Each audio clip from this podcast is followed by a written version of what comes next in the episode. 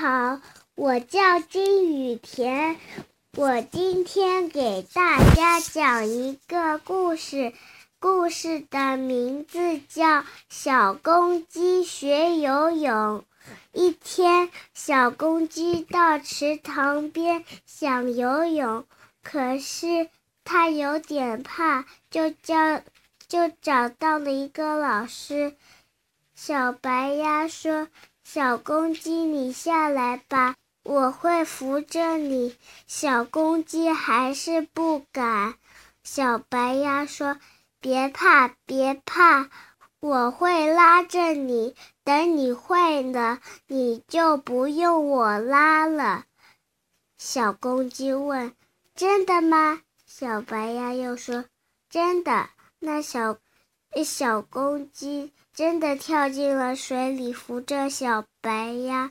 可是，小公鸡说：“我为什么马上要沉下去了？”小白鸭说：“我不知道，你去问你妈妈吧。”小公鸡赶紧跑到家里去问妈妈：“妈妈，妈妈，为什么小白鸭可以游泳，我不会？”妈妈回答：“因为鸭子的身上羽毛很轻，然后它到水里就不会被水淹没。”小公鸡说：“原来如此。”那小公鸡叫小白鸭去给它买了一个游泳圈。小公鸡带着游泳圈出去。